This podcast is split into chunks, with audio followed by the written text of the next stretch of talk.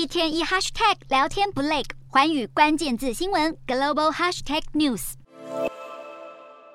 病床上躺满奄奄一息的病患，当中有许多是孩童。世界卫生组织警告，霍乱正在黎巴嫩迅速蔓延。从一个月前出现第一起病例至今，已经造成十多人死亡。原本疫情被认为只局限在北部的贫困地区，但是目前霍乱已经在黎巴嫩全国扩散。